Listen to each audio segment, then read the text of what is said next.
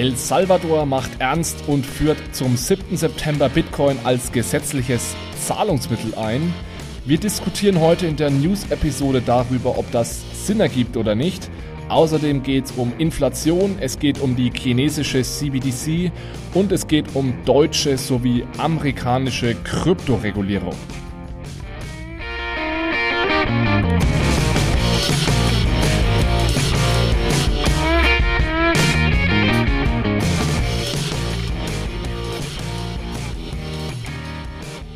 Hallo zusammen und herzlich willkommen zu einer neuen News-Episode hier bei Bitcoin, Fiat und Rock'n'Roll. Ich bin wieder mit Jonas und Michael am Start. Hallo ihr beiden, schön, dass ihr wieder dabei seid.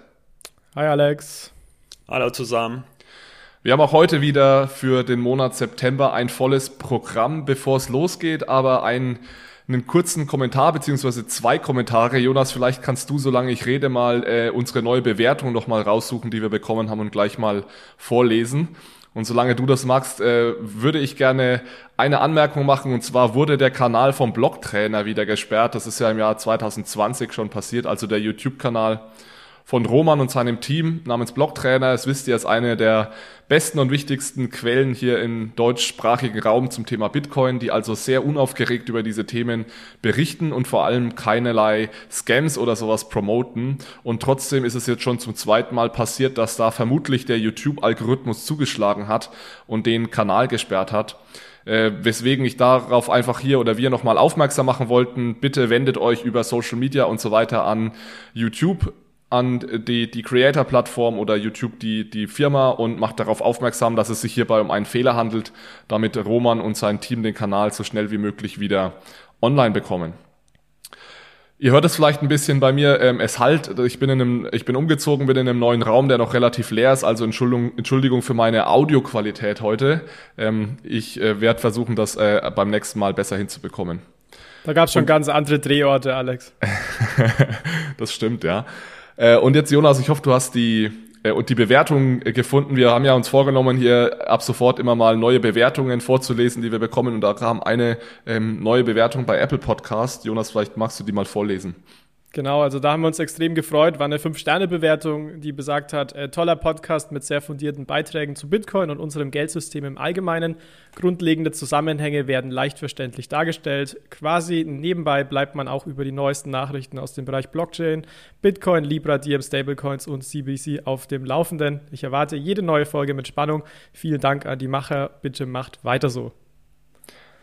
Ja, cool, das freut uns natürlich. Vielen Dank für die, für die tolle Bewertung. Ich glaube, wir sind auch mittlerweile bei 70 Bewertungen. Unser Ziel war es mal bis Ende des Jahres auf 100 zu kommen. Also es wäre super, wenn ihr uns äh, dabei unterstützt, dieses Ziel zu erreichen. Wir freuen uns über jede Bewertung, lesen uns die auch alle durch und auch generell, wenn ihr uns Feedback geben wollt, könnt ihr das jederzeit machen. Wir sind über Social Media äh, erreichbar und da freuen wir uns, ähm, wenn ihr uns positives oder negatives, konstruktives Feedback gebt.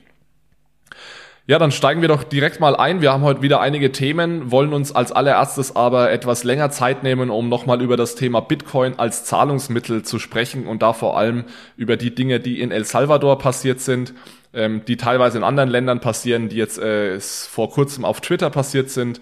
Denn äh, es wird immer mehr deutlich, dass es doch äh, Anwendungsfälle für Bitcoin als Zahlungsmittel gibt, beziehungsweise die technischen Voraussetzungen werden geschaffen, dass Bitcoin eben als Zahlungsmittel genutzt werden kann. Und ich denke, die allerwichtigste News der letzten Wochen in diesem Zusammenhang war, dass Bitcoin jetzt in El Salvador als gesetzliches Zahlungsmittel eingeführt wurde. Das war am 7. September der Fall. Da hat also El Salvador als erstes Land der Welt Bitcoin als gesetzliches Zahlungsmittel eingeführt, neben dem US-Dollar. Es wurden dafür 200 Geldautomaten aufgestellt, an denen man jetzt eben US-Dollar gegen Bitcoin tauschen kann in El Salvador. Bitcoin kann also ab sofort bei vielen Händlern dann als Zahlungsmittel genutzt werden. Steuern können in Bitcoin gezahlt werden und so weiter. Der, Staat stellt auch eine eigene Bitcoin-App zur Verfügung, die sogenannte Chivo Wallet. Chivo heißt, glaube ich, Ziege. Ähm, und mit der kann man eben sowohl in Bitcoin als auch in US-Dollar bezahlen. Und als kleinen Anreiz hat auch der Staat 30 US-Dollar ähm, in Bitcoin als Belohnung für den Download dieser App äh, ausgeschrieben. Und diese App wurde auch schon sehr, sehr häufig heruntergeladen. Vor ein paar Tagen habe ich eine Zahl gesehen, 1,6 Millionen äh, Downloads. Das ist schon signifikant bei, ich glaube, 6,5 Millionen Einwohner von El Salvador. Also ähm, zumindest diese App wurde schon relativ häufig heruntergeladen. Warum könnte diese Anwendung oder Bitcoin generell interessant sein für die Salvadorianer? Ich denke, es gibt zwei Hauptanwendungsfälle. Einmal das Thema äh, Remittances, also Rücküberweisungen und einmal das Thema finanzielle Inklusion. Bei Rücküberweisungen ist es so, dass ja ganz, ganz viele Salvadorianer in den USA wohnen oder generell außerhalb von El Salvador und da fließt natürlich sehr, sehr viel Geld in US-Dollar an anderen Währungen zurück nach El Salvador. Ähm, ungefähr zwei Millionen Salvadorianer wohnen in den USA und im Jahr 2020 sind da sechs Milliarden US-Dollar aus den USA nach El Salvador geflossen. Das macht also 20 Prozent des Bruttoinlandsprodukts aus. Also es ist ein ganz, ganz signifikanter Teil der Wirtschaft dort. Ähm, es wurden aber auch gleichzeitig äh, rund 400 Millionen US-Dollar an Gebühren gezahlt, also knapp sieben Prozent. Das heißt, wenn man das mal vereinfacht sagt, es wurden 6 Milliarden US-Dollar geschickt, sind am Ende nur 5,6 Milliarden US-Dollar angekommen und der Rest ging eben durch Gebühren verloren. Und da ist jetzt natürlich die Idee, wenn ich äh, diese Chivo Wallet habe, das Bitcoin Lightning Netzwerk, dass ich da diese Gebühren extrem senken kann und das von den 6 Milliarden US-Dollar ne, dann beim nächsten Mal eben auch annähernd 6 Milliarden US-Dollar in El Salvador ankommen.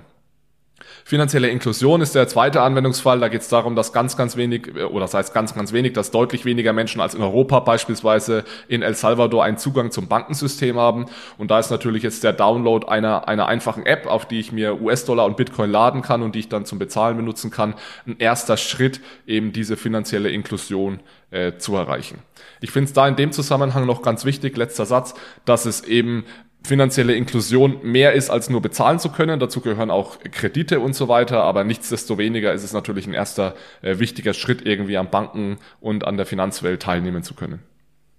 Ja, ich würde gerne ganz kurz, Alex, einhaken bei dem Thema finanzielle Inklusion, weil du hast es schon gesagt, die letzte Zahl, die ich kannte, waren auch 1,6 Millionen Downloads der ähm, Chivo Wallets und ähm, man hat auch Daten zur finanziellen Inklusion natürlich vor der Einführung von Bitcoin und das war, soweit ich das überblickt habe, war die Rate bei 25 Prozent. Das heißt, 25 Prozent der Bevölkerung haben Zugang zu einem, zum Geldsystem, wenn man so möchte. Und jetzt innerhalb von zwei Wochen sind es auch knapp 25 Prozent, die jetzt hier die Wallet runtergeladen haben und praktisch somit Zugang zu dem Geldsystem äh, haben. Und das fand ich schon sehr beeindruckend. Wie gesagt, innerhalb von zwei Wochen. Ja, absolut. Also ich denke, das ist definitiv, das ist auch das Spannende an der neuen Technologie, dass es so einfach wird, äh, Geld zu empfangen, Geld zu versenden und Geld auch zu halten und zu sparen. Eigentlich so ähnlich wie so, so einfach wie eine Textnachricht äh, zu senden und zu empfangen.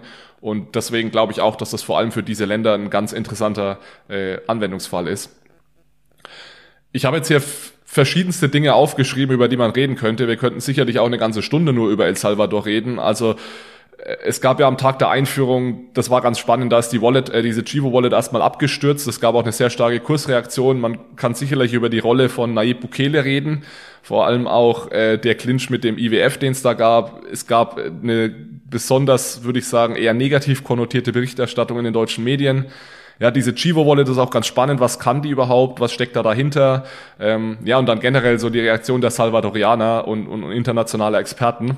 Jetzt frage ich vielleicht mal euch beide, worauf ihr Lust habt. Äh, womit wollen wir dann mal beginnen? Ja, mich würde halt interessieren, welche Motivationen dahinter stecken. Ja, also ich finde es erstmal super interessant oder inspirierend, äh, dass, dass El Salvador und Bukele so mutig sind und diesen Schritt wagen und Bitcoin, wenn man so möchte, unterstützen.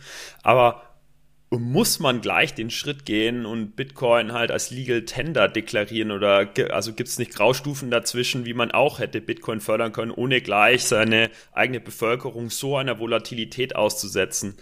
Ähm, also mir wird immer noch nicht ganz klar, was da so die wirtschaftlichen Interessen sind. Es ist wirklich nur so, ähm, wenn man so will, ein bisschen naiv sein, äh, ähm, Bitcoin pushen äh, und Innovation einführen oder gibt es da auch harte Interessen, die, die einfach uns nicht bekannt sind? Ja, ich denke, da können wir ja mal mit diesem Thema einsteigen, die Rolle von Bukele und was er sich eventuell dabei gedacht hat und welche Ziele er hatte. Also das sehe ich auch ein bisschen kritisch, ehrlich gesagt. Also es ist ja generell ein umstrittener Charakter, dieser äh, Nayib Bukele, also der Präsident. Ähm, und, und dieses Bitcoin-Gesetz, das wurde ja auch praktisch über Nacht verabschiedet. Äh, diese ganze sehr kurz. Ja, sehr kurzfristig und, und diese ganze Entstehung vorher war auch sehr intransparent und für mich ist es auch fraglich, ob da ausreichend drüber nachgedacht wurde. Also wir können uns ja mal überlegen, was würde passieren, wenn wir in Deutschland oder in einem europäischen Staat oder in den USA darüber nachdenken würde, Bitcoin als gesetzliches Zahlungsmittel einzuführen. Da würden ja sicherlich jahrelang Diskussionen vorausgehen. Es wurden irgendwie, würden massenweise Untersuchungen getätigt werden und so weiter. Und da in El Salvador wird es hier einmal so in, in zwei, drei Tagen ähm, durchs Parlament ge gepeitscht. Ähm, ja, und da habe ich mich auch gefragt, ähnlich wie du, Michael, ob es wirklich jetzt nötig war, Bitcoin direkt als gesetzliches Zahlungsmittel einzuführen oder ob es nicht andere Wege gegeben hätte, die Nutzung von Bitcoin zu unterstützen in dem Land. Und ich sehe das auch ähnlich wie du, dass man da eigentlich die Bevölkerung, die sich vielleicht nicht so gut damit auskennt und die nicht informiert ist, erstmal einer gewissen ja, Gefahr ist vielleicht übertrieben aussetzt, aber wenn die jetzt plötzlich anfangen, Bitcoin zu halten, und das auch als Zahlungsmittel zu nutzen, sind sie natürlich die, der, dieser Volatilität ausgesetzt. Und Bitcoin ist aktuell noch kein Zahlungsmittel. Das auch wenn viele äh, anderes behaupten, es ist einfach aktuell noch kein gutes Zahlungsmittel und Wertaufbewahrungsmittel, weil es viel zu volatil ist. Wenn ich bereit bin, über 20, 30 Jahre Bitcoin zu halten, dann kann es ein gutes Investment sein. Wenn ich irgendwie heute Bitcoin einnehme und morgen wieder ausgeben muss, ist Bitcoin aktuell eine, ein, ein schlechtes Vehikel dafür, weil einfach die Volatilität so hoch ist. Und wenn dann 50 Prozent meines Vermögens weg sein könnte am nächsten Tag, dann ist es einfach äh, ein Stück weit unverantwortlich, sowas auf Menschen loszulassen, ohne sie gleichzeitig irgendwie gut zu informieren. Aber hier würde ich ein bisschen dagegenhalten, Alex, und äh, würde in dem Sinne sagen, naja, im Gesetz steht ja auch, also wenn man dem so glauben darf, Glauben schenken darf, dass Bitcoin natürlich ähm, nicht in dem Sinne verwendet werden muss von den Leuten. Ne? Also ich meine, du kannst den US-Dollar weiterhin benutzen und für mich ist es eigentlich ganz klar ein Trade-off. Das heißt, ich überlege mir, ich, ich äh, nehme vielleicht Bitcoin, das heißt leichter zuzugreifen, also plus für finanzielle Inklusion, plus für die Transaktionsgebühren. Du hast es vorhin schon gesagt, ist aktuell über Lightning kostenlos für die Kunden, also zwei riesen Vorteile. Extrem großer Nachteil natürlich, Kursschwankungen, vielleicht Verlustrisiko, Custody etc. Ähm, aber die Leute haben im Endeffekt die Wahl. Und ich finde auch die, die Frage immer gerechtfertigt, braucht es dafür jetzt, das, dass man Bitcoin durchsetzt oder gibt es da andere Wege? Es gibt sicherlich andere Wege, die Finanzsysteme effizienter hinzubekommen. Aber ich meine, die hohen Transaktionskosten gibt es jetzt wahrscheinlich seit 20 Jahren und es ist halt irgendwie nicht viel passiert in dem Bereich. Ja, also ich denke, man muss halt differenzieren, äh, wenn es als Legal Tender eingeführt wird, ähm, was die Implikationen für die, die einzelnen Verwender sind. Also es gibt halt, also ein hartes Muss ist es dann für, für alle ähm, Kaufleute, wenn man so möchte, oder, oder Unternehmensinhaber, ja, dass sie dann halt Bitcoin akzeptieren müssen.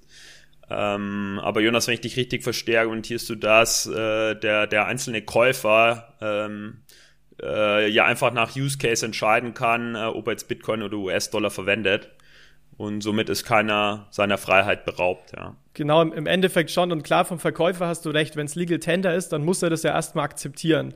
Wobei hier, also was natürlich ein Zwang in dem Sinne ist, das denke ich ganz klar. Wobei hier ja auch wieder in dem Gesetz steht, dass, naja, wenn es jetzt nicht ökonomisch leicht effizient möglich ist für den Verkäufer, dann muss er es auch nicht. Und da ist, denke ich, die Frage, wie sich das in Zukunft äh, um, ja, durchsetzen wird. Ob, das, ob man heißt, naja, wenn du ein Handy hast, dann musst du es auch machen, weil Chivo wurde das leicht aufgesetzt oder ob man da wirklich auch extrem Rücksicht auf die Verkäufer nimmt. Also generell bedeutet gesetzliches Zahlungsmittel ja nicht, dass du es annehmen musst. Sie hatten das tatsächlich in das Gesetz geschrieben, dass es da einen Annahmezwang gab, äh, geben solle, aber da gab es auch ordentlich Gegenwind schon am Anfang und es ist jetzt, äh, was ich mitbekommen habe, nicht so, dass du es musst. Wie du sagst, Jonas, steht es ja auch dann nochmal im Gesetz, wenn es irgendwie zu aufwendig ist. Also ich glaube, da sind sie ein Stück weit äh, zurückgerudert ähm, und äh, es haben sich auch schon viele dazu geäußert, dass sie es äh, nicht nutzen möchten. Äh, sowohl als Händler, auf Händlerseite das nicht anbieten werden, als auch auf Nutzerseite das nicht, nicht, nicht nutzen möchten. Ich glaube, ich ähm, gebe dir eigentlich recht, Jonas, dass natürlich Wahlfreiheit erstmal gut ist, aber ich habe auch immer so ein Stück weit die Gedanken hinsichtlich, man muss auch die Nutzer ein bisschen schützen vor sich selbst. Und was mir da irgendwie gefehlt hat, ist diese, diese Aufklärung, dass Bitcoin einfach ein sehr volatiles Zahlungsmittel ist und man damit eben auch einer gewissen ja, Kursschwankungen ausgesetzt ist. Und ich, mir gefällt einfach dieses ganze Auftreten von Nayib Bukele nicht, der dann auch sagt, an dem Tag der Einführung ging ja der Kurs relativ weit runter und dann hat er geschrieben, buying the dip. Ja, also so, ich, ich kaufe jetzt nach, weil der Kurs nach unten ging. Das sind einfach so Dinge, das würde ich von einem Staatspräsidenten, würde ich da ein Stück weit ein anderes Verhalten erwarten. Und auch die Tatsache, dass er die Ankündigung des Ganzen, also die Ankündigung dessen, dass jetzt Bitcoin Zahlungsmittel wird, das hat er auf internationaler Bühne auf Englisch, ja auf dieser Bitcoin-Konferenz in Miami gemacht. Und da würde ich mich irgendwie als Einwohner von El Salvador nicht wirklich angesprochen und mitgenommen fühlen. Ja, stellt euch vor, Angela Merkel macht irgendwie in, den USA auf Englisch oder in Russland auf Russisch, kündigt, kündigt sie irgendwas an, was eine extrem hohe innenpolitische Relevanz hat. Ja, also das ist ja irgendwie, habe ich das Gefühl, für, für Bukele ist es mehr irgendwie ein Auftreten auf internationaler Bühne und da irgendwie seine Rolle pflegen, als wirklich Interesse daran, was in seinem Land passiert. Also ich sehe einfach diese, diese Person Bukele sehe ich, sehe ich sehr kritisch, muss hm. ich sagen. Also da bin ich dabei, ja, aber wir müssen halt zwei Dinge trennen. Äh, wer ist er als Person? Weil die Tatsache, dass er umstritten ist, heißt ja nicht, dass der, der Move an sich Sinn macht. Und das macht er halt aus meiner Sicht äh, nicht, weil Bitcoin ist halt kein Zahlungsmittel, zumindest heute nicht. Äh, äh, noch noch mutiger ist wahrscheinlich die Meinung, es wird nie ein Zahlungsmittel werden. Äh, und für mich wird halt hier mit dem falschen Werkzeug äh, aufs falsche Problem oder gehauen, ja, der falsche Hammer für den falschen Nagel sozusagen. Ähm, also ich, ich verstehe total den Versuch, äh, von der US-Dollar-Abhängigkeit wegzukommen, äh, aber warum mit Bitcoin? Ja? Was für mich äh, zumindest in seinem jetzigen äh, Reifegrad und Zustand äh, nicht das perfekte Zahlungsmittel ist. Mhm. Ja, ich denke, Jonas hat ja da die Antwort geliefert und das unterstütze ich eigentlich, dass es eben diese finanzielle Inklusion und diese günstigen grenzüberschreitenden Zahlungen äh, ermöglicht. Also das ist, denke ich, auf jeden Fall ein Punkt. Wir können uns ja mal ansehen, wie, wie so die äh, Salvadorianer generell reagiert haben. Es gab ja so eine Umfrage der Universität äh, in San Salvador, der Hauptstadt.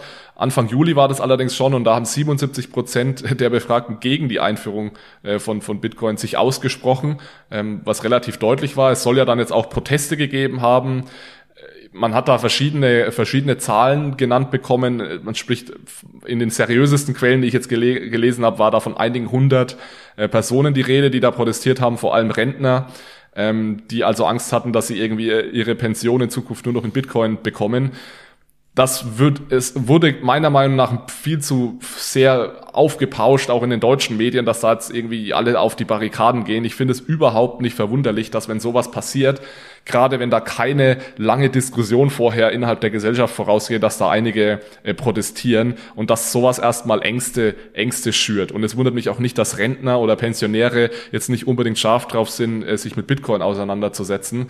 Ähm, also ja, das würde ich nicht überinterpretieren und da fand ich auch die deutsche Berichterstattung zu negativ in dem Fall, weil man sieht auf der anderen Seite auch, dass äh, mittlerweile, das haben wir vorhin ja schon gesagt, gut 1,6 Millionen Mal diese App heruntergeladen wurde und es, ich habe Bilder gesehen mit langen Schlangen vor diesen Chivo ähm, ATMs, also diesen Geldautomaten. Also ich glaube, dass das äh, schon äh, nicht, nicht nur negativ angenommen wird, dieses, äh, die Einführung von Bitcoin in El Salvador das Thema ist halt wieder nicht entweder schwarz oder weiß, sondern es ist halt wieder so ein Zwischending. Und da gebe ich dir recht, Alex. Ich finde es auch schade, wie darüber berichtet wird. Ich meine, die Meinung kann man ja auch vertreten. Und die, die Leute, die protestieren, haben ja auch, wie wir es diskutiert haben, sicherlich teilweise recht. Aber es birgt halt auch wirklich unglaubliche Chancen. Und ich denke, es wird sich zeigen. Ich meine, wir werden es in Statistiken sehen in einem halben Jahr oder in einem Jahr, wie sich dann ausgewirkt hat. Und ob jetzt vielleicht auch nicht die 1,6 Millionen Leute sich die Wallet nur runtergeladen haben, um die 30 Euro, äh, 30 Dollar abzukassieren. Das kann ja auch sein. Äh, aber ich, ich finde es an sich auf jeden Fall äh, interessant und ähm, ja, aber natürlich auch in dem Sinne jetzt nicht ohne Risiken, das definitiv. Aber ich finde, also man kann halt jetzt schon unmittelbar was lernen, nämlich dass halt eine Währungseinführung am besten gut kommuniziert ist. Äh, wie Alex sagte, am besten im Inland, in der Landessprache, am besten ähm, mit einer Aufklärung über die Risiken, wie zum Beispiel der hohen Vol Volatilität und halt auch mit einer zumindest offiziellen Begründung, äh, warum dieser Schritt gegangen wird. Und all das ist nicht oder nicht optimal passiert. Also wenn wir in Deutschland Bitcoin einführen, äh, falls das in, in meiner Lebensspanne noch passiert, dann äh, sollte Kommunikation die Nummer eins sein. Ja. Ja, das ist doch ein ganz, ganz gutes äh, Schlusswort. Ich denke, für uns ist es, äh, aus unserer Sicht ist es ein sehr interessantes Experiment. Ich freue mich darauf zu sehen, was da in den nächsten Monaten und Jahren passiert. Aber Michael, wie du sagst, es ist auch ein Stück weit ein gefährliches Experiment für die Salvadorianer. Ähm, ich denke, die werden da auch ein, viel lernen in den nächsten Monaten. Hoffen wir einfach, dass sie das äh, alles so, so richtig einschätzen und dass da niemand auf die, auf die Nase fällt Ich würde gerne, Alex, noch einen Aspekt äh, kurz, kurz ansprechen in dem Thema. Und zwar ist es so ein bisschen außer den Medien und den El Salvadorianern und Bukele, wie denn so die internationale Gemeinschaft reagiert hat. Weil wir haben im Endeffekt gesehen, dass der IWF direkt reagiert hat und auch gesagt hat, gefährliches Experiment. Die haben ja auch, glaube ich, ursprünglich, hat Bukele ja auch angefragt, ob er hier Unterstützung mitbekommt bei der Einrichtung etc hat der IWF erstmal gesagt, nee und auch ähm, ja so ein bisschen Skepsis natürlich dran geäußert und auch so ein bisschen angedroht, den Geldhahn zuzudrehen, was jetzt äh, Hilfen angeht, wenn man diesen Schritt geht. Das heißt, da ist man, denke ich, nicht auf, auf offene äh, Arme gestoßen. Und was ich auch sehr spannend äh, fand, ich bin ja mein Fan von Facts, ist, wenn man sich mal den Kurs der Staatsanleihen von El Salvador anschaut hat man da eben auch gesehen, dass seit der Einführung der Kurs wirklich extrem nach unten gegangen ist. Was, was in dem Sinne ja äh, impliziert, dass die, die, Zinsen, die Zinsen steigen und dementsprechend die internationalen Investoren auch skeptisch sind. Also das ist, finde ich, auch ganz interessant, um das so ein bisschen international einzuordnen, dass jetzt auch die, die Finanzmärkte davon an sich, ist jetzt wahrscheinlich auch nicht überraschend, aber auch jetzt nicht extrem äh, hellauf begeistert sind. Ja, das ist äh, spannend, Jonas. Danke nochmal für das Teilen. Wundert mich jetzt auch nicht, dass da die internationalen Finanzmärkte eher skeptisch reagieren. Ähm, ja, schauen wir, wo das Ganze hinführt. Äh, wir haben vielleicht äh, sehr eng verbunden mit dieser Meldung aus El Salvador ja generell noch einige Meldungen gehabt, dass Bitcoin als Zahlungsmittel eventuell genutzt wird oder jetzt genutzt werden kann. Es gab da in Kuba zum Beispiel auch ja, äh, Neuigkeiten, die durchgesickert sind, dass sich da scheinbar die Zentralbank auch ja, zumindest einen Gesetzesrahmen überlegt oder ausarbeitet, der Kryptotransaktionen erlauben solle. Und dann kamen auch Meldungen jetzt aus Afghanistan, wo ja die Taliban jetzt an die Macht gekommen sind, dass da jetzt äh, auch die, die Nutzung von Bitcoin zunimmt. Und da sieht man eben auch wieder, äh, wie wichtig dann trotzdem diese, die Tatsache ist, so eine, eine Outside-Option wie Bitcoin zu haben in so, in so Krisenländern. Aber nicht nur in Krisenländern, sondern auch in ja, entwickelten Nationen, und zwar hier in dem Fall jetzt in der Schweiz, äh, ist es immer besser und einfacher möglich, mit Bitcoin zu bezahlen. Und zwar hat Worldline, das ist so eine, ein großer internationaler Zahlungsdienstleister, hat es jetzt ermöglicht, 85.000 Schweizer Unternehmen ähm, Bitcoin zu akzeptieren am Point of Sale, also dieser Worldline ist im Endeffekt im Hintergrund der Enabler dafür, dass ich als Händler eben verschiedene Zahlungsmethoden anbieten kann. Und äh, Worldline hat jetzt eben in sein Produktportfolio in der Schweiz auch die Akzeptanz von Bitcoin aufgenommen. Das heißt jetzt nicht, dass es direkt bei diesen 85.000 äh, Händlern auch möglich sein wird, mit Bitcoin zu bezahlen, aber sie haben jetzt eben die Möglichkeit über Worldline auch Bitcoin zu akzeptieren. Ja, und dann als letztes, äh, vielleicht noch zu dieser, zu, zu, diesem Thema, kann man jetzt auch seit neuestem über Twitter äh, Bitcoin verschicken. Ähm, Bitcoin Tipping heißt das Ganze, glaube ich. Wir haben das jetzt gerade mal geschaut. Wir, wir haben darauf noch keinen Zugriff, aber das soll jetzt äh, global ausgerollt werden. Das heißt, dass ich über über Twitter äh, relativ leicht über Bitcoin Lightning meines Verständnisses nach äh, eben Kleinstbeträge ähm, verschicken kann. Und ähm, das wäre natürlich spannend, ja, auf Twitter dann auch ähm, ja, kleinere Geldbeträge hin und her zu schicken. Was, ich weiß nicht, ähm, Jonas, Michael, bei euch hat das ja gerade auch noch nicht funktioniert. Würdet ihr sowas nutzen, wenn es das mal gibt? Puh, gute Frage. Also ich finde es erstmal spannend, hat auch El Salvador gezeigt, dass Lightning an sich funktioniert, auch zu niedrigen Kosten. Also da war ich extrem überrascht, dass das so gut funktioniert. Das heißt, prinzipiell warum nicht, aber du hast natürlich vorhin auch recht gehabt, Alex, die Volatilität ist natürlich extrem hoch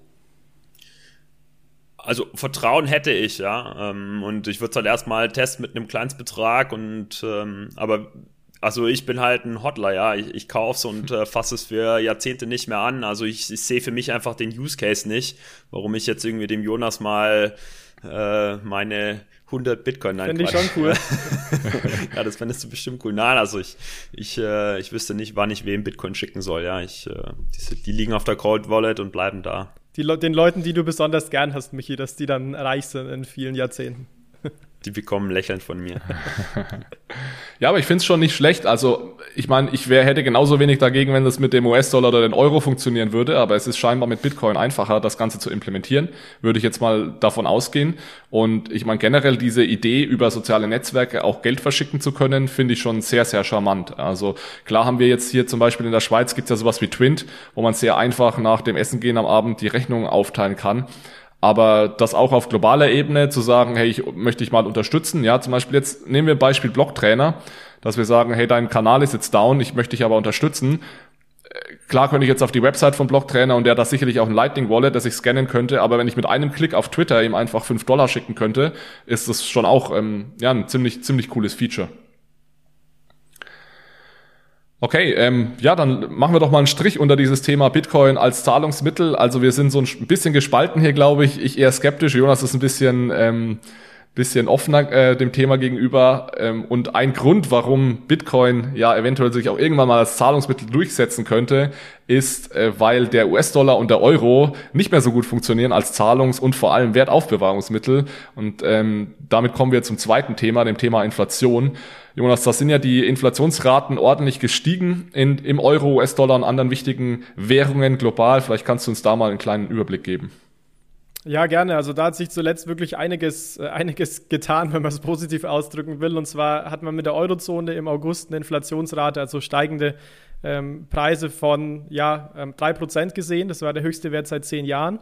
In Deutschland ist es noch extremer, das sind 3,4 Prozent, der höchste Stand seit 13 Jahren. Und die Bundesbank hält im Endeffekt sogar bis Jahresende 5 Prozent Inflation für äh, möglich. Und ja, vor allem in Deutschland, äh, wenn man in deutschen Medien unterwegs ist, wird das Thema natürlich sehr, sehr kontrovers diskutiert. Das ist, denke ich, ja, fast schon in der Kultur ein bisschen verankert. Man hat da auch ein bisschen Angst natürlich, weil es ein paar Hyperinflationen zu Beginn des letzten Jahrhunderts ähm, gab. Und deswegen wird das Thema wieder viel diskutiert und ich finde aber auch schon zu Recht, weil Inflation an sich, wenn man jetzt null Inflation oder 1% Inflation hat, dann kann man das noch irgendwie schlucken. Aber das Problem ist halt, wenn die Inflation hoch ist, dass die Kaufkraft an sich erstmal gemindert wird. Das heißt, wenn der Realzins negativ ist, das heißt nominaler Zins minus Inflationsrate, dann verliert man eben an Kaufkraft. Und in den letzten Jahren war dieser Realzins eben immer zwischen 0 und 1 Prozent. Das heißt, Zinsen 0 ungefähr gerundet, Inflation 0 bis 1 Prozent. Das heißt, 0 minus 1 Prozent macht einen Realzins von 0, zwischen 0 und minus 1 Prozent. Und inzwischen ist der Realzins aber eben bei einer Inflationsrate von 3 Prozent bei minus 3 Prozent. Und zur Verdeutlichung, das würde eben bedeuten, dass wir zum Beispiel nach 10 Jahren 30 Prozent an Kaufkraft real verlieren würden. Und 30 Prozent ist natürlich eine, Antwort, eine, eine also ganz nicht, schöne Ansage. Nicht ganz wahrscheinlich, ja, eher so 26, 25, 26 Prozent wahrscheinlich, aber es ist äh, definitiv sig signifikant, ja. Ja. Und deswegen wird das, wird das Thema halt immer mehr aufgegriffen, weil Leute, die natürlich ihr Leben lang gearbeitet haben und Geld real an Wert verliert, dann natürlich auf die Barrikaden gehen. Ich weiß nicht, Alex, Michi, wie das bei euch ist, ob, ob ihr im Endeffekt auch sagt, ja, okay, jetzt muss man irgendwie sich auch nach Alternativen umschauen, weg, Geld weg vom Bankkonto und in äh, Aktien, weiß nicht, Krypto etc. Oder ob ihr das noch schluckt, weil so langsam werde ich schon äh, nervös, was diesen sehr negativen Realzins angeht. Ja, ich habe kein Geld, deswegen habe ich auch keine Angst vor negativen Zinsen. Nein, also es ist definitiv, ist es ein Problem. Ja, vor allem ist das ja auch immer so eine Sache, ähm, dass ganz viele Menschen das gar nicht verstehen, diesen Realzins. Also ganz viele Menschen denken ja in Nominalzinsen und klar sind die jetzt gerade verärgert, weil sie 0% Zinsen auf ihr Konto bekommen, vielleicht nochmal ein halbes Prozent auf Tagesgeld oder Festgeld irgendwo, aber was die Menschen nicht mit einberechnen meistens ist, dass sie äh, eigentlich gerade Geld verlieren, weil man ja in, in Realzinsen rechnen müsste und sie eigentlich von diesen 0 bis 1 Prozent, dass sie bekommen, noch die Inflation abziehen müssten. Ähm, ja, das ist sicherlich äh, mal das erste Problem und das zweite sieht man ja ganz deutlich, dass immer mehr verzweifelt nach Anlagemöglichkeiten gesucht wird, um diesen negativen Realzinsen aus dem Weg zu gehen. Ich meine, die Aktienmärkte sind schon relativ ja, stark, stark notiert, würde ich sagen. Die Preise sind hoch, auch Immobilienpreise und so weiter. Irgendwo muss dieses ganze Geld, das die Zentralbank in den Markt gibt, ähm, unterkommen. Und äh, da bestehen natürlich dann immer die Gefahren von, von Blasenbildungen. Also das hat man in, bei realen Gütern auf jeden Fall gerade, dass, dass das zu einer, zu einer Blasenbildung führen könnte. Jetzt vielleicht auch dann die Frage, naja, was bedeutet das denn jetzt? Also sehen wir in den nächsten Jahren, Monaten steigende Zinsen? Wie schätzt die EZB die Situation ähm, ein? Und hier, wie die meisten der treuen Hörer auf jeden Fall wissen, hat die EZB ja inzwischen ein symmetrisches Inflationsziel von 2%. Das heißt, sie bewertet Abweichungen nach oben und nach unten von diesen 2% gleichermaßen, versucht praktisch mittelfristig diese 2% an, anzustreben. Und hier wird von der EZB primär argumentiert, dass der aktuelle Effekt, also diese ähm, ja, 3%, die wir in der Eurozone sind, prim, ähm, vor allem temporär sind. Also ist ja eine wichtige Unterscheidung. Ist dieser Anstieg irgendwie strukturell getrieben und muss man was tun aus geldpolitischer Sicht oder ist es nur so eine Art, ich sage jetzt mal Einmaleffekt und man kann, äh, kann ein bisschen entspannter sein?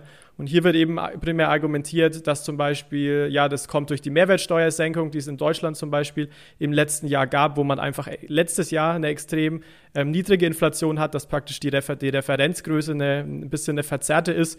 Es gab auch einen sehr starken Rückgang der Rohstoff- und Energiepreise. Ähm, im letzten Jahr. Das heißt, hier ist eher die Argumentation, naja, die Inflation ist nicht dieses Jahr so hoch, sondern sie war einfach letztes Jahr äh, so gering, dass sich dadurch eben so ein bisschen eine Verzerrung ähm, aufgibt. Und wenn man zum Beispiel jetzt die Kerninflation anschaut, also das ist die Inflationsrate, wo man die Energie- und Rohstoffpreise rausrechnet, dann ist man da heute bei 1,7 Prozent. Das heißt, man ist da eigentlich unter dieser Ziel, unter dem Zielwert von ähm, knapp 2 Prozent. Wir haben ja, wir haben ja in der Vergangenheit schon ein, zwei Episoden dazu aufgenommen. Das mag so ein Jahr her sein oder, oder noch mehr. Die andere ist, glaube ich, ein bisschen jünger, wo wir so auch drüber gesprochen haben, was könnte denn passieren mit der Inflation? Und da war meine Vorhersage ja, dass es, dass ich jetzt schon höhere Inflationsraten erwarten würde, sobald die Wirtschaft sich wieder öffnet nach der, nach der Covid-Krise, weil einfach eine sehr hohe Nachfrage auf immer noch entweder reduzierte oder gestörte äh, Angebotskanäle trifft. Und das ist, glaube ich, schon ein Treiber. Also äh, gerade so, wenn man sich so die ähm, Supply Chains ansieht, also die Weltmeere sind voll, ähm, die, die Transportkosten sind extrem hoch, ähm, weil einfach jetzt eine sehr große Nachfrage auf reduzierte Möglichkeiten äh, des Angebots trifft. Ähm, da haben wir ja damals auch die Parallelen gezogen zu den Anfang der 20er Jahre in, in Deutschland als ja auch die Wirtschaft mehr oder weniger im Lockdown war und dann plötzlich schlagartig geöffnet hat und dann gab es auch zu diesen, kam es auch zu diesen Riesensprüngen in der Inflationsrate. Und ein bisschen was ähnliches sehen, sehen wir heute. Und jetzt wird es, denke ich, einfach spannend, äh, in, inwieweit sich das entwickeln wird in den nächsten Monaten und Jahren, weil, wie du sagst, Jonas, die EZB ist da sehr entspannt und sagt, das ist alles temporär, wir müssen erstmal nicht reagieren. Wenn das eine Fehleinschätzung ist, ja, dann heißt das, dass wir auch noch höhere Inflationsraten sehen werden in den nächsten Monaten und Jahren. Und dann ist es natürlich so, dass die EZB dann erst sehr verzögert reagieren würde, wenn ihnen das dann in einem Jahr einfällt, dass es trotzdem nicht nur temporär ist. Ähm, das ist was, was ich nicht einschätzen kann, ehrlich gesagt. Da stecke ich da viel zu wenig drin und habe mich damit auch viel zu wenig beschäftigt. Aber das ist zumindest so, wie ich da aktuell drauf schaue. Ja, da, Alex, hast du eigentlich im Endeffekt auch schon den Kern thematisiert. Das sagt ja die EZB auch. Sie denkt, das ist erstmal temporär, das heißt kein, aktuell kein Handlungsbedarf, weist aber auch darauf hin, dass genau die Punkte, die du besprochen hast, also Lieferengpässe, die irgendwie zu steigenden Preisen führen, auch der zu, äh, zu, zurückkehrende Optimismus jetzt. Ich meine, ähm, Corona, es scheint ja sich die Zahlen wieder besser zu entwickeln.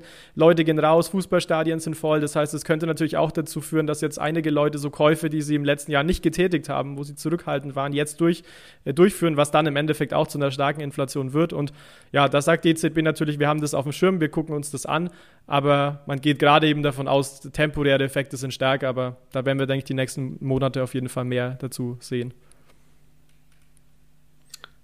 Ja, also ich habe ja bei dem Thema Inflation als bayerische Schwabe äh, körperliche Schmerzen. Ja, also dass mein Geld an Wert verliert, das darf nicht sein.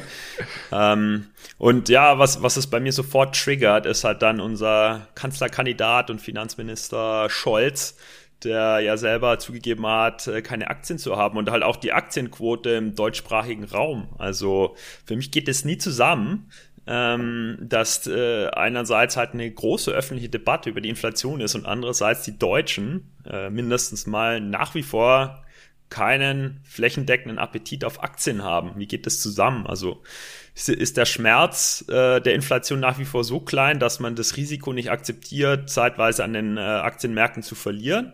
Oder fehlt es da einfach an äh, Finanzbildung in, in der deutschsprachigen Bevölkerung? Ich weiß es nicht. Ja, ist vermutlich ein, ein Mix aus allem, ja.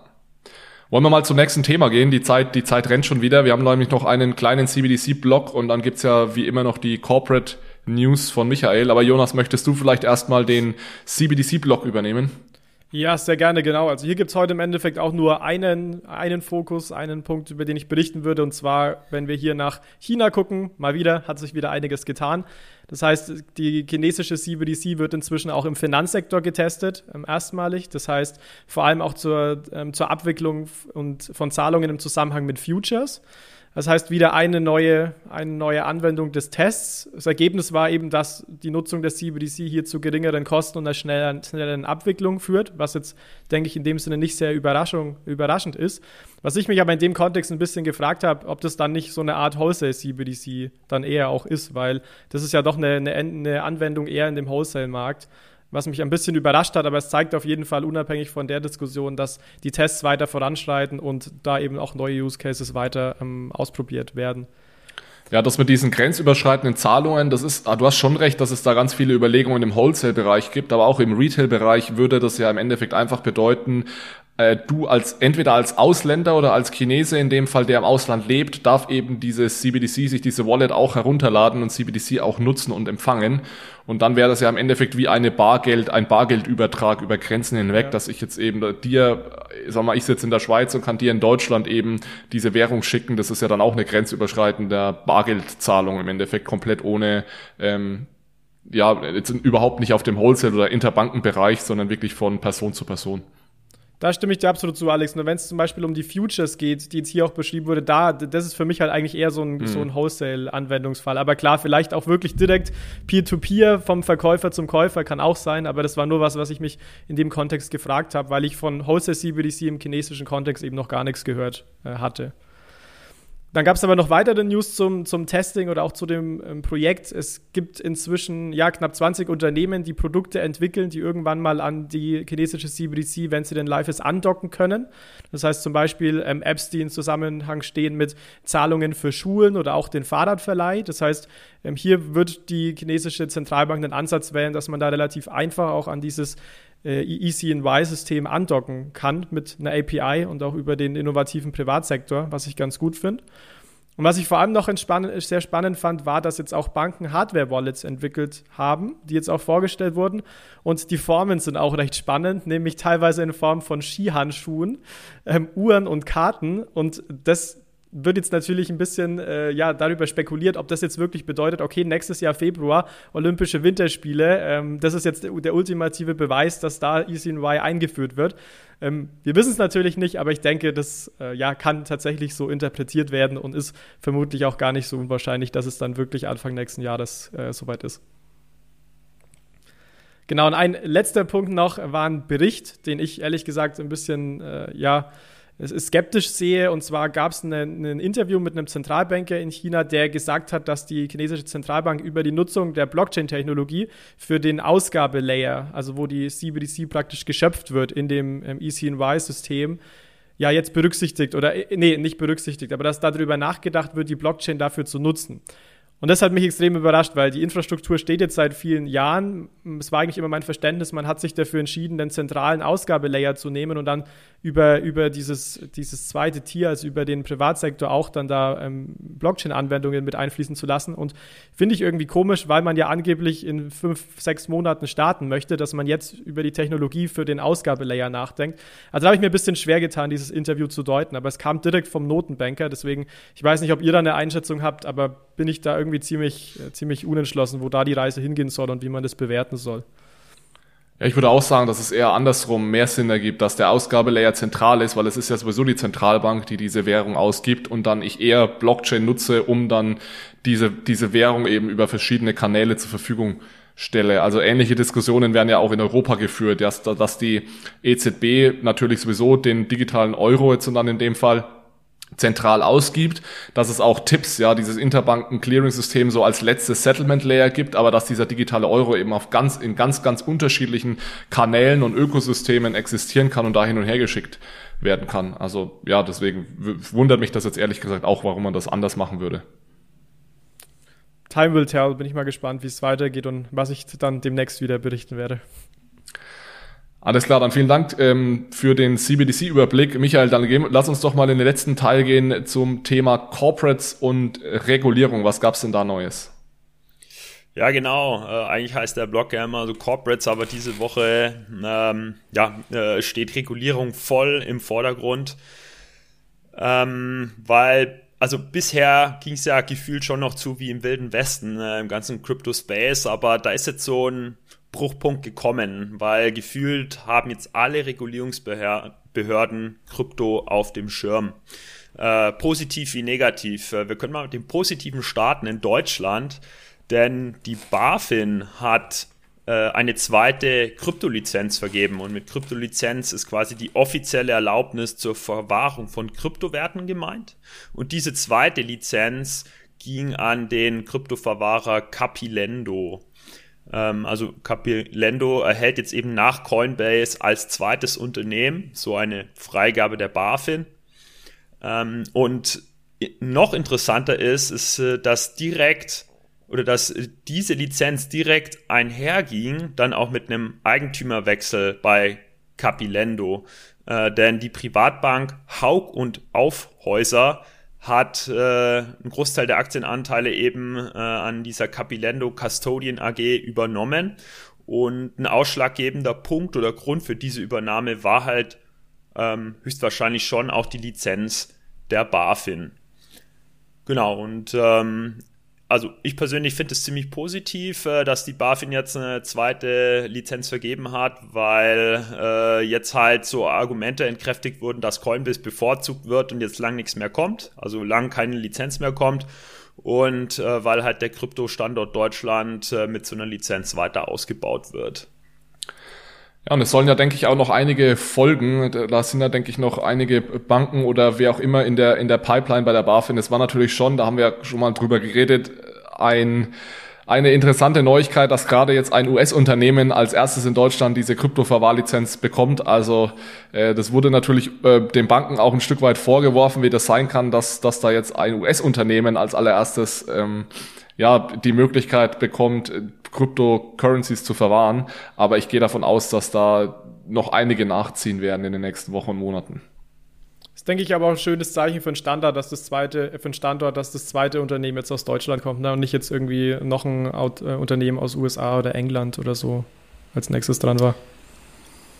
Ja, und äh, Alex, deine Vermutung ist sehr richtig. Ähm, also wie man dann auch in unserem Five Minute Friday nachhören kann, ist ja die FDP sehr krypto oder äh, tendenziell kryptoaffin und hat aus genau dem Grund auch eine Anfrage ans Bundesfinanzministerium gesendet.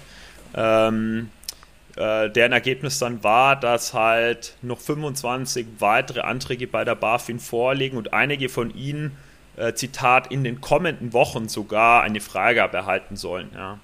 Also äh, kann gut sein, dass Krypto auf immer legalere Beine gestellt wird in den nächsten Wochen und der Wilde Westen dann äh, langsam vorbeigeht und es in geordnetere Bahnen kommt. Aber gut, jetzt hatte ich ja anfangs äh, äh, erwähnt, dass Regulierung positiv wie negativ auftritt. Können wir mal zumindest in meiner Interpretation zum negativen Aspekt kommen, nämlich äh, der SEC. Ähm, die setzt nämlich äh, Coinbase äh, schwer unter Druck äh, konkret äh, ist das Problem ein Coinbase-Produkt namens Coinbase Land. Ähm, also mit, mit diesem Produkt könnten ähm, Coinbase-Nutzer Zinsen von bis zu 4% pro Jahr ähm, für das Ausleihen von ausgewählten Vermögenswerten wie USDC äh, erhalten. Ähm, das Problem ist jetzt, dass die SEC äh, dieses Produkt ähm, als ein Wertpapier klassifizieren würde. Ähm, also wie auch in der klassischen Finanzwelt würden dann Nutzerzinsen auf ausgewählte digitale Vermögenswerte erhalten, was in SECs Verständnis ein Wertpapier ist. Und irritierend an, also es ist halt erstmal negativ sozusagen, weil hier ein Produktlaunch ähm, von einem Regulator verhindert wird. Aber so ein bisschen ein Geschmäckle hat diese ganze News, weil halt Coinbase seit Monaten mit der SEC zusammenarbeitet, im Gegensatz zu Wettbewerbern, die es einfach äh, lanciert haben und einfach machen. Also Coinbase wird jetzt wieder dafür bestraft, äh, dass sie eigentlich schon länger mit der SEC äh, zusammenarbeiten bei der Entwicklung des Produkts. Ja, ich denke, man muss da vielleicht auch mal trennen, die inhaltliche Entscheidung, dass es eventuell ein Wertpapier ist, da kann man sicherlich drüber diskutieren. Normalerweise ja, ist ja Lending kein Wertpapier. Jetzt im Kryptobereich ist alles ein bisschen komplizierter. Ähm, also ich sage mal, inhaltlich lässt sich das sicherlich alles diskutieren. Was ich mitbekommen habe, ist einfach die Art und Weise, wie das so kommuniziert wurde und wie da umgegangen wurde mit Coinbase, das war eher suboptimal, weil du hast es gesagt, äh, Michael, die haben seit Monaten versucht, mit, äh, Coinbase, äh, mit, mit der SEC in Kontakt zu treten und Diskussionen zu führen. Es war teilweise so, dass der CEO von Coinbase keinen Termin bekommen hat bei der SEC. Also muss man sich mal vorstellen, eines der größten Finanzunternehmen ja mittlerweile in den USA. Und die SEC hat ja immer von sich gesagt, sie haben offene Türen, wir, wir wollen euch mit, uns mit euch austauschen. So, das war so ein bisschen der erste Punkt. Und dann der zweite Punkt, dass auch äh, nicht kommuniziert wurde, warum das jetzt äh, eine Security ist und warum man das nicht erlauben würde, sondern es wurde einfach gesagt, äh, wenn ihr das macht, bekommt ihr Probleme mit uns ohne irgendwie Begründung.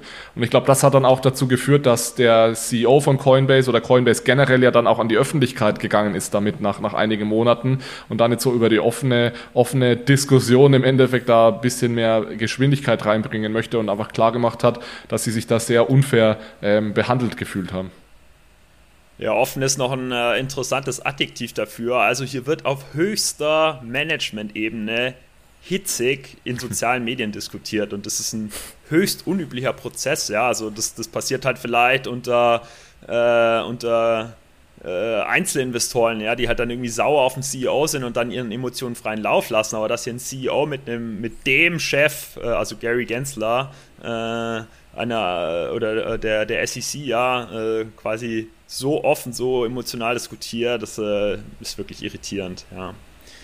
Und ähm, was halt ein weiteres Beispiel ist dafür, dass es unglücklich läuft, ist, dass die SEC sogar dann verweigert hat mitzuteilen, warum sie glaubt, äh, dass dieses Landprodukt ähm, eben ein äh, nicht registriertes Wertpapier sei.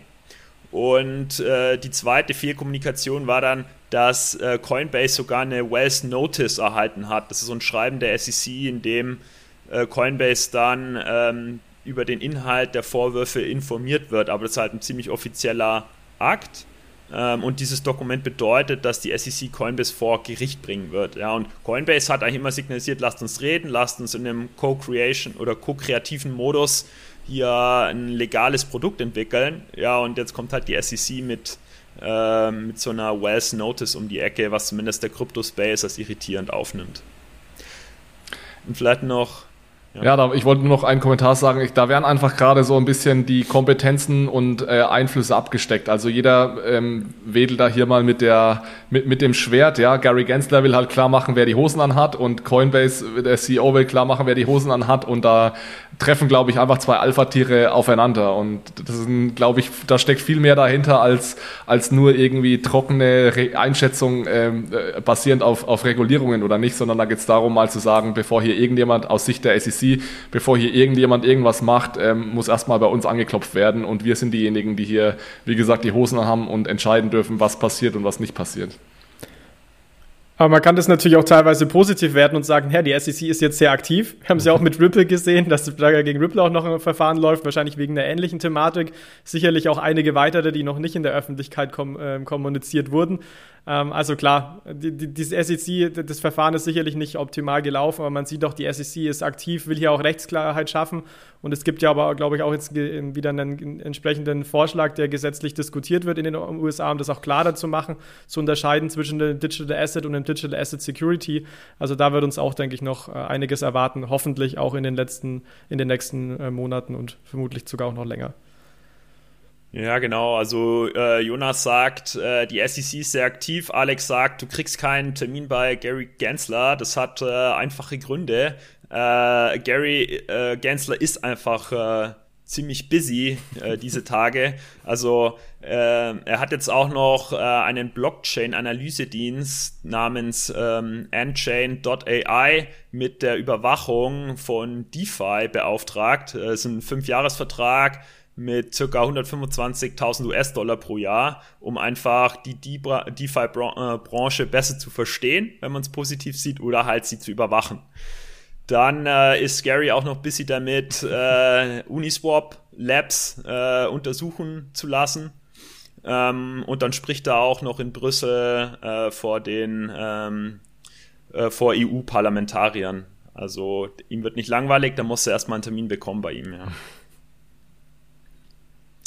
Genau, und vielleicht da als letzte kleine Neuigkeit ähm, äh, aus dem Corporate slash Regulierungsspace ist, dass Diem immer noch kein grünes Licht hat. Äh, also Diem äh, führt ja, wie die Amerikaner so schön sagen, hier ein Uphill Battle. Äh, ähm, also sie, sie kämpfen weiterhin dafür, ihren Stablecoin äh, zumindest mal in den USA zu lancieren, aber die US-Politik ist noch nicht überzeugt und äh, äh, Diems ähm, Beschwichtigungsversuche zeigen eigentlich in den USA momentan weniger Erfolg. Also die News ist, es gibt keine News von Diem. Aber langsam muss ich sagen, überrascht mich der Prozess schon, weil ich meine, es wurde jetzt öfter so kommuniziert, dass es wirklich bald soweit ist. Und gerade habe ich ehrlich gesagt das Gefühl, ich glaube, man hat sich so auf die im eingeschossen, dass es gerade, weiß ich nicht, heute vielleicht echt unwahrscheinlich ist, dass sie überhaupt starten, weil es gibt so viel US-Dollar Stablecoins, die haben ja eigentlich auch, so wie ich das verfolge, die entsprechenden Lizenzen. Und ich, ich, bin mir nicht sicher, ob man das wirklich gerade noch als einfachen Stablecoin wirklich so auch rechtfertigen kann oder ob das einfach nicht eine sehr high-level politische Entscheidung ist dahinter. Ja, wir verlinken euch den ähm, Artikel gerne zu den Updates von Diem, die keine Updates sind, in den, in den Show Notes. Und dann würde ich vorschlagen, lass uns doch mal in den letzten Teil gehen zu den Fundstücken. Ihr habt äh, hoffentlich wieder Fundstücke mitgebracht. Jonas, wollen wir vielleicht direkt mal mit deinem Fundstück anfangen? Klar, sehr gerne. Also ich habe ja heute schon viel über das Thema Inflation geredet. Da möchte ich gerne auf die aktuelle Ausgabe des Wirtschaftsdienst ähm, verweisen, in dem ja, man sich ausführlich dem Thema Inflation widmet. Das heißt, hier mit die wichtigsten deutschen Ökonomen debattieren wie immer hitzig dieses Thema. Das heißt, einige pro, einige contra. Das finde ich ganz spannend zu lesen, wo die Reise hingehen kann. Also wer sich da im Hinblick auf Inflation weiterbilden möchte, kann ich da sehr auf den Wirtschaftsdienst verweisen. Und das werden wir natürlich auch in den Show Notes verlinken. Alles klar, Michael, ich sehe, du hast äh, ein, ein Fundstück aus der Schweiz mitgebracht. Ja, genau. Ich habe mir den letzten Sonntag versüßt mit einer äh, Sonderbeilage in der NZZ am Sonntag. Äh, die gibt's häufiger, die heißt Anlageprodukte und die war diesmal vollumfänglich äh, zum Thema Krypto. Also die Sonderbeilage hieß diesmal Bitcoin und Co. Alles über Kryptowährungen lohnt sich der Einstieg noch. Ähm, zum Beispiel mit einem Artikel über das Wesen des äh, Bitcoin, das unklar bleibt, von unserem geschätzten Kollegen Pascal Hügli in der Schweiz. Ähm, und ja, was mir besonders gut gefällt an dieser Sonderbeilage ist eben, äh, ja, es, es wird da, es ist nicht, äh, also es wird sehr äh, differenziert diskutiert, ohne Emotionen. Und es beantwortet halt die Frage, die die meisten inzwischen haben. Ja, lohnt es sich noch einzusteigen und wenn ja, wo? Also bei Bitcoin, bei Ether. Und äh, ich glaube, das ist eine bereichernde Lektüre für uns alle. Was hast du uns mitgebracht, Alex? Ja, ich, mein Kurs an der Uni in St. Gallen hat er jetzt gestartet. Ich, ich gebe jetzt einen Kurs für die Bachelors, die, der heißt Blockchain and Money und da hat mir eine Studentin auf ein Video aufmerksam gemacht, das ich vor langer Zeit schon mal gesehen habe und ähm, das ist wirklich ein sehr, sehr geniales Video, ein Erklärvideo zum Thema Blockchain und Bitcoin. Der Kanal nennt sich äh, Three Blue, One Brown und äh, Three und One, also die zwei Zahlen, äh, sind ähm, als Zahl geschrieben, also drei Blue, eins Brown.